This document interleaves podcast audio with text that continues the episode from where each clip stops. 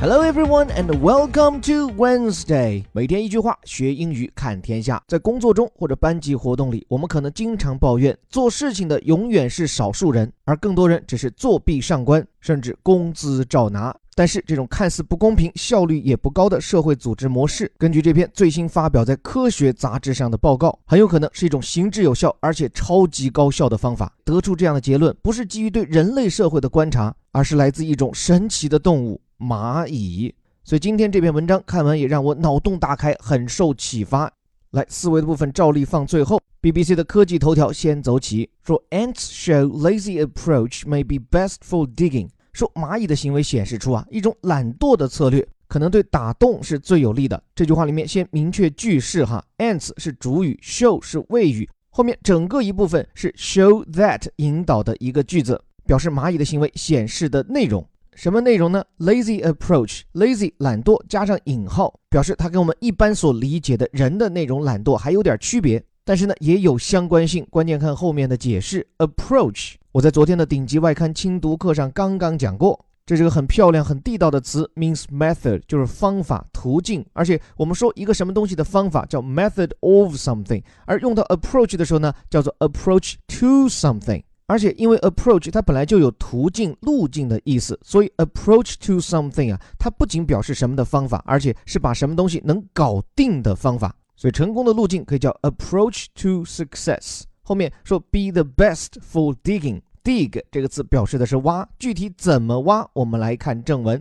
A new study on ants and robots has shown that having more workers is not necessarily better when working in confined spaces. 说，在蚂蚁和机器人上面的一份新进的研究发现，在空间拥挤的情况下，员工越多，并不意味着工作效率就越高。这里关于什么的研究？Study on something。然这里的研究对象是蚂蚁加机器人，这个 CP 组的有点怪哈。后面再解释，这样的一项最新研究表明，has shown that 说什么东西不一定比什么更好。A is not necessarily better than B。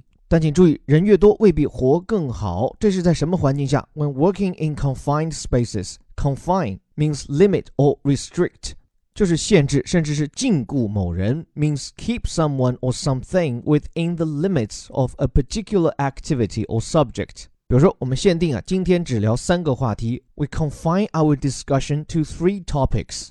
再比如，把谁关起来，比如关进监狱里面，你可以说 be confined in a prison。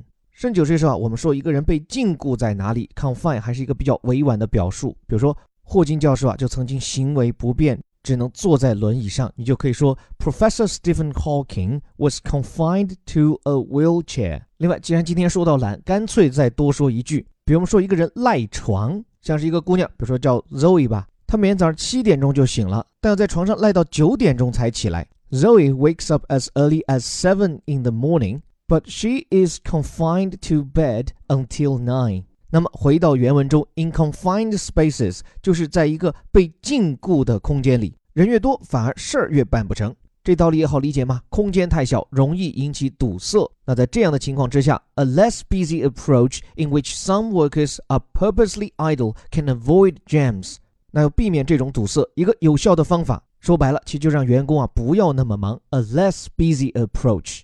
但具体说来是什么样的方法呢？In which some workers are purposely idle，就其中的一些员工啊，就是要让他懒一点，而且是故意懒一点。Purposely means deliberately，而后面这个 idle，i d l e，跟 lazy 意思差不多，means not working or producing anything，就不干活，闲置的。所以如果说人很闲，比如工人们在过去这半年都很闲啊。The workers have been idle for the last half a year。 那么这么做的目的呢，是为了避免堵塞，avoid jams。这个 jam 我们知道，traffic jam 指的是交通堵塞。当然，如果要用更正式的表述，jam 还可以用来替代的词叫 congestion，c o n g e s t i o n。那么聊完英语，聊正题，为什么研究要把蚂蚁和机器人放在一起？还有在比较拥挤的环境中，人越多越碍事儿，这是常识。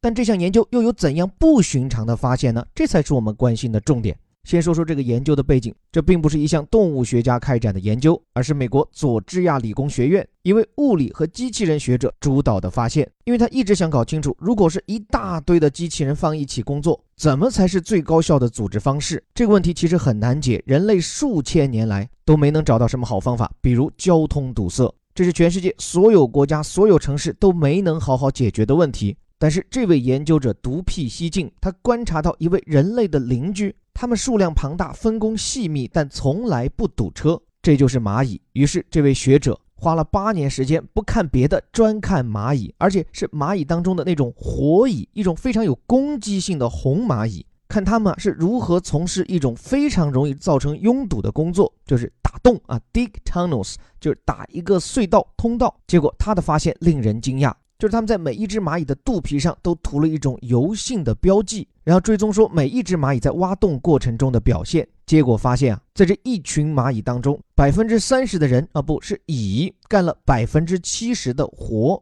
而且是挖洞的整个流程都是他们在忙。不仅在挖通道的过程中，这些勤劳的蚂蚁一趟趟的来回奔波，而且他们挖出来这些土堆应该叫小球球，也比这剩下的百分之七十的大爷要多。不过先别急着怪这不怎么干活的百分之七十，科学家们发现，如果把这特别爱干活的百分之三十从这团队当中剔除出去，那在这剩下的百分之七十中，就会有相当部分的蚂蚁披挂上阵。填补之前勤劳蚂蚁留下的空缺，所以这份研究认为，蚂蚁在打洞时呈现的这种三七开的工作状态，并不是因为这些蚂蚁中三分勤七分懒，而是蚁群能够意识到，为了避免一拥而上造成拥堵，致使效率不升反降，一个团队协作中最优解就是让一部分蚂蚁故意的懒下来，只让部分蚂蚁去冲锋陷阵。那么，关于蚂蚁的这种故意懒惰的组织行为模式，能够对我们人类有什么启示呢？现在，科学家和工程师已经把蚂蚁这种组织分配的原理用在了机器人上。比如，在隧道挖掘中，如果启用多个隧道机器人，过往那种一拥而上的局面，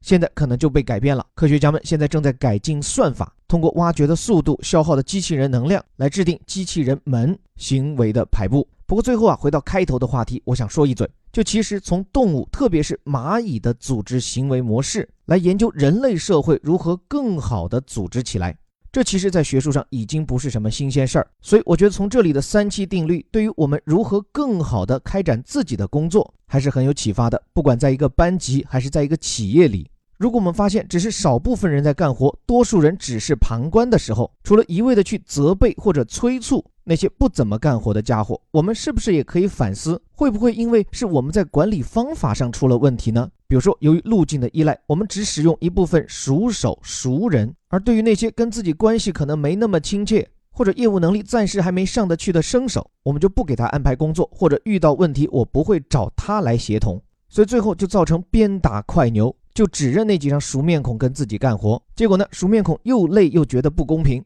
为什么活都是我干，而那些剩下只能围观的人也不爽，感觉自己被晾到了一边？所以，我们能不能也尝试用对待蚂蚁那样，采取某种轮休制？就比如这个项目，这百分之三十的人为主力，下一个项目呢，换一波人去上手，这样让每个人都能得到锻炼，也能让一部分人得到喘息。当然，这种做法的实现一定有个重要的前提，就是开展的这件事情没办法让所有人在同一时间同时顶上。或者说是在人很多、事儿很少的情况下，所以比起创业团队，比起小公司，也许那些大公司、那些官僚的机构里更需要学习这种蚂蚁精神。或许天下没有懒惰的蚂蚁，如果懒，那只是因为工作分配不合理。最后，感谢你的时间，这里是带你读懂世界顶级报刊头版头条的虎哥微头条。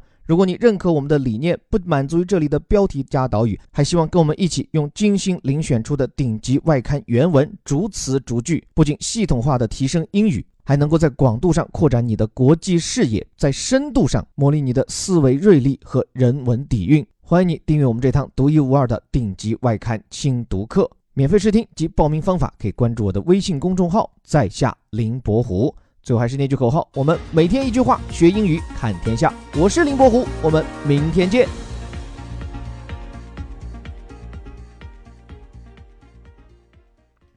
Ants show lazy approach may be best for digging. A new study on ants and robots has shown that having more workers is not necessarily better when working in confined spaces. a less busy approach in which some workers are purposely idle can avoid jams.